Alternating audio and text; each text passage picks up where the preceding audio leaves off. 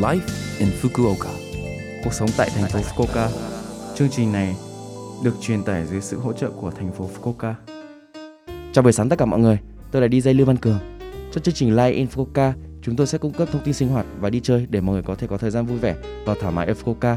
Thứ sáu hàng tuần, tôi là Lưu Văn Cường, đến từ Việt Nam sẽ truyền tải thông tin đến các bạn chỉ một chút thời gian ngắn thôi, nhưng rất mong các bạn hãy cùng đồng hành với mình nhé. Cuộc sống tại thành phố Fukuoka. Có nhiều loại thực phẩm theo mùa trong mùa thu nhưng đừng quên nấm. Nó không lộng lẫy như thịt và cá nhưng nó thực sự là một món ăn tuyệt vời.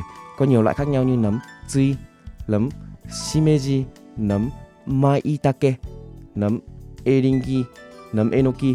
Sau tất cả, vua của hương vị mùa thu là nấm matsutake. Nó có mùi thơm và vị ngon và là được bán như một loại thực phẩm cao cấp. Nhiều người Nhật thích nấm matsutake nhưng mùi hương độc đáo của chúng khiến họ không thích hợp để chiêu đãi người nước ngoài. Điểm chung của hầu hết các loại nấm là ít calo, giàu chất xơ và vitamin D. Nó là một thành phần mà những người đang ăn kiêng hoặc những người có xu hướng bị táo bón nên tích cực ăn. Cuối cùng, nấm có phải là rau không? Không, nấm thực chất là một loại vi khuẩn. Có nhiều loại nấm khác nhau trong tự nhiên và người ta nói rằng có hơn 10.000 loài. Cuộc sống tại thành phố Fukuoka Từ ngày 24 tháng 9 đến ngày 30 tháng 9 là tuần lễ phòng chống lao.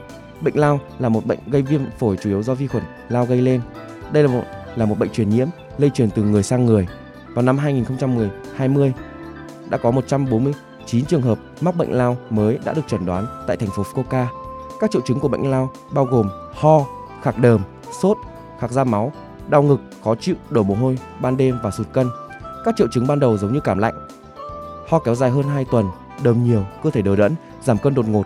Nếu bạn có bất kỳ triệu chứng nào mà bạn lo lắng, hãy đến cơ sở y tế càng sớm càng tốt Việc phát hiện và điều trị sớm không chỉ giúp bệnh không trở nặng mà còn không để bệnh chuyển sang giai đoạn nặng.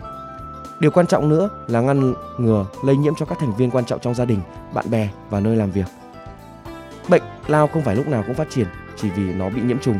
Nếu khả năng miễn dịch của cơ thể bạn không thể kiểm soát được trực khuẩn lao, nó có thể nhân lên theo thời gian và phát triển. Ngay cả khi bạn được chẩn đoán mắc bệnh lao, hãy làm theo hướng dẫn của bác sĩ, uống thuốc đúng cách. Hàng ngày bạn sẽ khỏi bệnh ngủ đủ giấc, ăn uống điều độ, tập thể dục vừa phải để ngăn ngừa nhiễm trùng và bệnh tật, tăng cường sức khỏe hàng ngày hiệu quả. Có một trung tâm thông dịch y tế ở thành phố Fukuoka nơi bạn có thể tham khảo ý kiến về việc tìm bệnh viện. Tổng đài có thể được sử dụng 24 giờ mỗi ngày.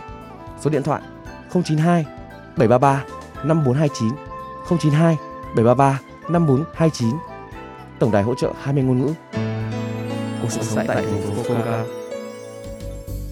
Số like Infoca tuần này mọi người cảm thấy thế nào ạ? Rất nhiều thông tin bổ ích phải không ạ? Số phát sóng này lúc nào cũng có thể nghe bằng postcard. Ngoài ra, mọi người cũng có thể biết về nội dung truyền tải trên blog. Mọi người hãy xem qua trang chương trình từ trang chủ của lớp FM. Cuối cùng, tôi xin phép gửi đến mọi người bài Khuê Mộc Lang của ca sĩ Hương Ly để chia tay mọi người. Chúc mọi người một ngày vui vẻ. Hẹn gặp lại mọi người vào tuần sau.